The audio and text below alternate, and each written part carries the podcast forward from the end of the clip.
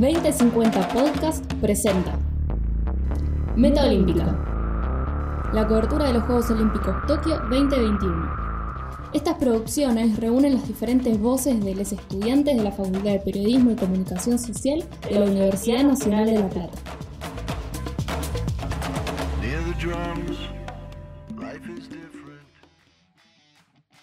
Soy Carola Enrico y en esta oportunidad hablaremos de la jornada de BMX en los Juegos Olímpicos, que empezó con un retraso de 45 minutos por lluvias en la pista. Esto hizo que las caídas marcaran la jornada, ya que en la categoría femenina la estadounidense Alice Willoughby y la australiana Saya Sakakibara terminaran en el suelo y quedaran fuera de la competencia.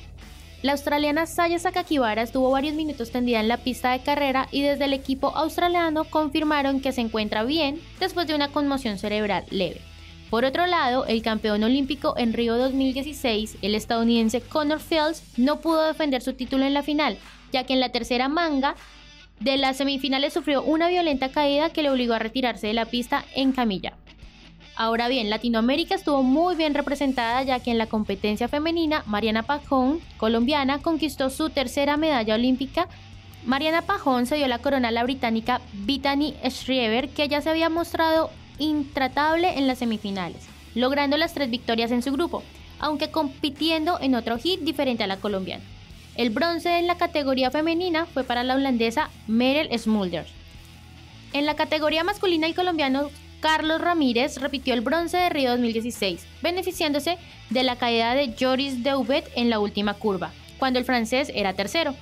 El nuevo campeón olímpico es el holandés Niek Kinman, mientras el británico Kay White obtuvo la plata. El campeón olímpico en Río 2016, el estadounidense Connor Field, no pudo defender su último título en la final, ya que en la tercera manga de las semifinales sufrió una violenta caída que le obligó a retirarse de la pista en camilla. No solo el colombiano con la medalla de bronce representó a América Latina, pues también Ecuador, Brasil y Argentina se hicieron muy presentes. En el caso de Argentina, el Nicolás Ezequiel Torres quedó quinto en las semifinales y no pudo mantenerse en las finales por las medallas por apenas un punto.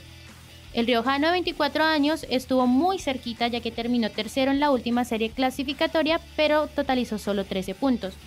Torres fue quinto en la primera serie, quinto en la segunda y tercero en la carrera final, obteniendo las 13 unidades, por detrás de las 12 del estadounidense Connor Field, quien venía segundo en la tercera carrera y de cara a la primera curva cayó sobre la rueda trasera del líder francés Roman Mathieu para ir de hombro al piso a máxima velocidad, generándole también una caída al neerlandés Taiwan Van Gent y al francés Sylvain Andrew.